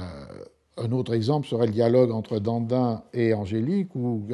Dandin dit à Angélique C'est fort mal fait à vous d'en user comme vous faites. Oui, oui, mal fait à vous. Et vous n'avez que faire de hocher la tête et de me faire la grimace. Et le texte de Lyon C'est fort mal fait à vous, et vous n'avez que faire de hocher la tête et me faire la grimace. Tout ça pourrait paraître assez anodin et être évidemment référé directement à des erreurs de composition, puisque l'on sait que lorsqu'un compositeur compose à partir d'un texte manuscrit ou imprimé des lignes puis des pages imprimées, parmi les erreurs les plus fréquentes, c'est de sauter des fragments de, euh, euh, de la phrase. Là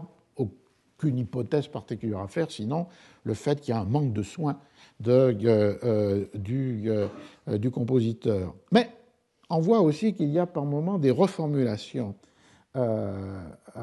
dans l'édition parisienne, M. de Sautanville dit Prenez-y garde et sachez que c'est ici la dernière de vos impertinences que nous souffrirons. Lyon, prenez-y garde et sachez que c'est ici la dernière fois que l'on pardonne à vos impertinences. Ou bien encore, une formule de Dandin Ô ciel, seconde mes desseins et m'accorde la grâce de faire voir aux gens que l'on me déshonore. À Lyon, Ô ciel, secondez mes desseins et m'accorder la grâce de faire voir aux gens que l'on me fait cocu. Alors là, on entre devant un système de variantes qui n'est plus évidemment imputable à un compositeur qui aurait sauté une partie du texte, mais on est très clairement devant une transmission textuelle qui est différente de celle qui a été utilisée pour euh, l'édition parisienne. Renforcer les, euh, hypothèses de cette euh, autre forme de transmission, c'est le fait qu'il y a une variante textuelle plus importante dans le dialogue de la deuxième scène du premier acte, lorsque Georges Dandin rencontre, il dialogue avec Lubin, qui est le servant et l'émissaire de Clitandre. Dans euh, Georges Dandin veut savoir quel est ce jeune seigneur qui s'est installé près de chez lui et qui, euh, dont il suspecte qu'il courtise euh, Angélique, sa femme. Alors Dandin, dans le texte parisien, le texte que l'on connaît, et comment nommez-vous celui qui vous a envoyé là-dedans? Lubin. C'est le seigneur de notre pays. Monsieur le vicomte de Chose, Foin, je ne me souviens jamais comment diantre il baragouine ce nom-là. Monsieur Clitandre. Et dans l'édition de Lyon, après les mots de Lubin, je ne me souviens jamais comment diantre il baragouine ce nom-là, le dialogue continue. Comment appeler, alors Lubin, comment appelez-vous ce qu'on prend quand on est malade dans une médecine? Non, ce qu'on prend autre part, un lavement. L'autre nom, comment l'autre nom Oui, l'autre nom de ce que vous dites, un clistère. Oui, monsieur Clitandre, cela commence tout de même l'un que l'autre. Alors on voit qu'avec le cocu qui a remplacé Déshonore et avec ce jeu avec le clister qui euh, est introduit, si j'ose dire, euh, indépendamment du texte de Paris, euh, on est devant un registre d'écriture qui renvoie à un texte qui n'est pas le même, qui est un texte qui a pu être dit sur la scène, mais qui a été supprimé lors de l'édition parisienne. Alors, ou bien c'était un texte qui avait été écrit par Molière et au moment de l'impression du texte, considérant que ce répertoire du cocu et du clister et le répertoire de ce que Bakhtin appellerait le, bas corporel, la culture carnavalesque supprime du texte et ce passage clitant de clister et remplace cocu par des honneurs, soit il pourrait s'agir d'une improvisation de acteurs pour une représentation qui serait celle qui aurait donné naissance au texte de Lyon. Mais alors à partir de ce moment-là, l'hypothèse est comment ce texte-là a pu être transcrit et d'autres anomalies pourraient ouvrir la voie à l'idée d'une reconstruction mémorielle, c'est-à-dire au fait que quelqu'un assistant à une représentation euh, reconstruit, ou à plusieurs représentations, reconstruit le texte de mémoire, d'où cette variante textuelle, parce que la représentation aurait été avec un texte différent de celui qui va être euh, ou a été édité à Paris, d'où aussi les reformulations. C'est le même sens, mais avec un ordre des mots euh, différent, d'où aussi des anomalies assez bizarres qui ne peuvent pas être attribuées à des erreurs d'un compositeur, mais qui ne peuvent l'être qu'à une mauvaise écoute ou une mauvaise transcription. C'est ainsi qu'on a, à la place de nous en écouterons davantage, nous en compterons davantage, à la place de à cette heure, à cette rue,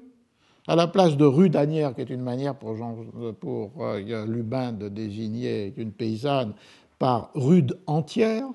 euh, un endroit où il y a bien est transformé en mien, ou bien encore, euh, pour M. de Setanville, je suis inexorable devient je suis incroyable. Donc, ou bien des erreurs d'écoute, ou bien des erreurs de transcription, donc ce qui laisserait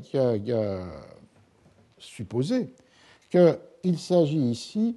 non pas de la mauvaise lecture d'un texte déjà imprimé, ce qui est le cas qui peut arriver dans des éditions contrefaites, mais de la mauvaise compréhension ou de la mauvaise transcription d'un texte entendu et d'un texte qui, euh, euh, on le voit avec la variante Clitent-Clister, Cocu, déshonoré, était euh, situé dans un registre ou un répertoire d'écriture que l'édition parisienne va édulcorer ou censurer. Un autre, un autre trait qui peut porter dans cette, euh, dans cette direction, c'est que l'édition lyonnaise porte comme seul titre Georges Dandin, alors que la pièce était toujours désignée soit après Georges Dandin, soit directement avec le titre Le mari confondu.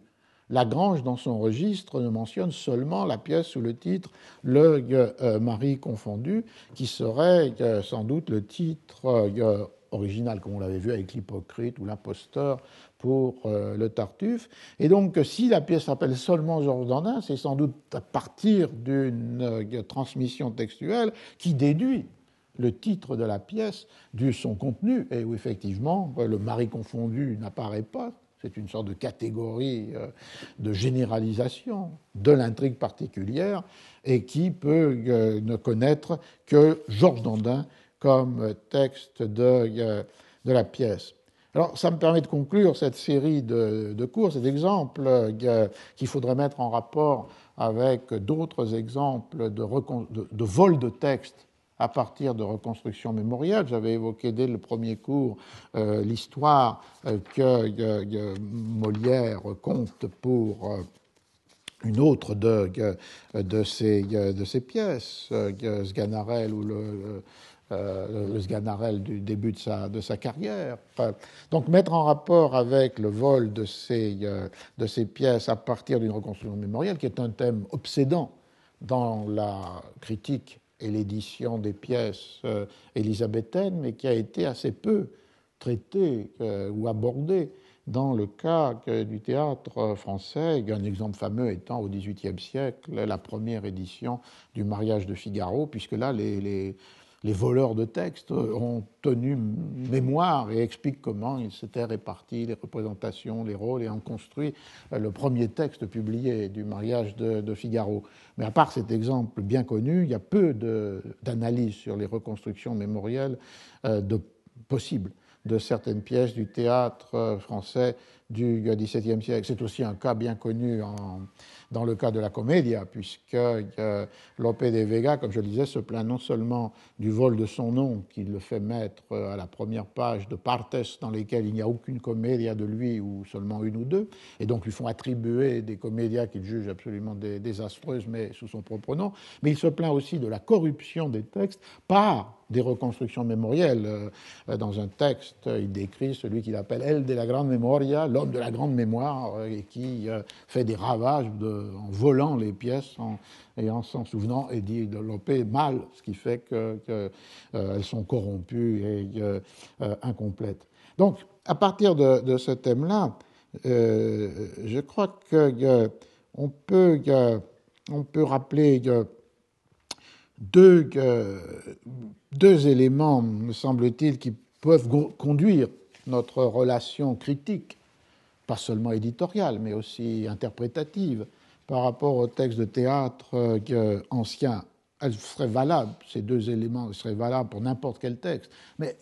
ont une acuité plus forte, une puissance plus grande dans le cas du texte euh, euh, de théâtre. La première euh, réflexion, c'est que le fait que, la matérialité du texte, ses modalités d'inscription, qui l'ouvrent donc à une pluralité d'appropriation,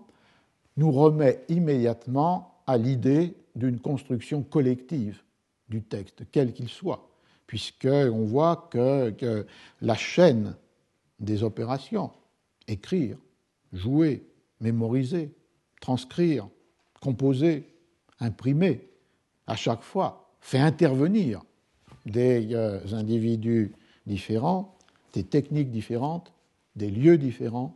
et donc, du coup, comme sur le palimpseste ou comme euh, dans une sorte de géologie euh, du, texte, sédimente des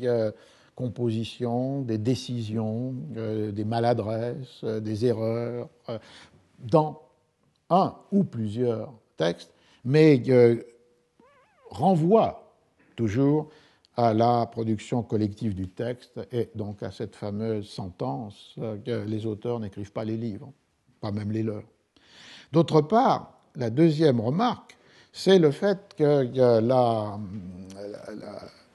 l'accent qui a pu être mis dans la critique contemporaine, en particulier, mais pas seulement, par un courant comme le New Historicism, qui s'est voué fondamentalement au texte de théâtre, et en particulier au répertoire élisabétain, et en particulier à, à Shakespeare et qui a porté l'attention, me semble-t-il, avec une très grande justesse, sur euh, le processus permanent de négociation entre l'œuvre esthétique et le monde social,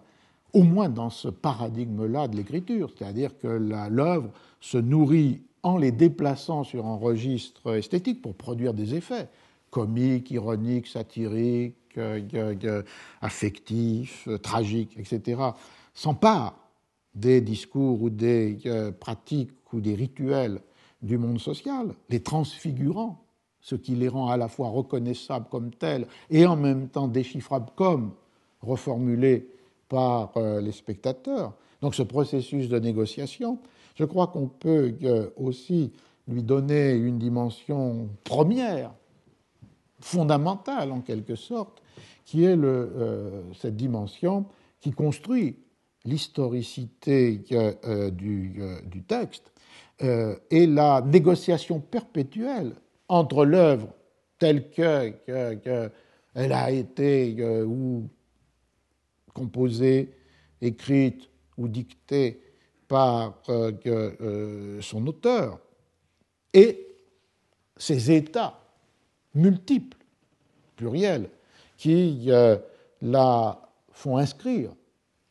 sur euh, un support, que ce support soit la voix et le jeu des acteurs ou que ce support soit la page euh, de l'édition imprimée, et euh, qui du coup l'ouvre dans des formes différentes à des interprétations, des réceptions, des appropriations différenciées. Et c'est pourquoi, je terminerai avec ça, il me semble que, cette double exigence, reconnaître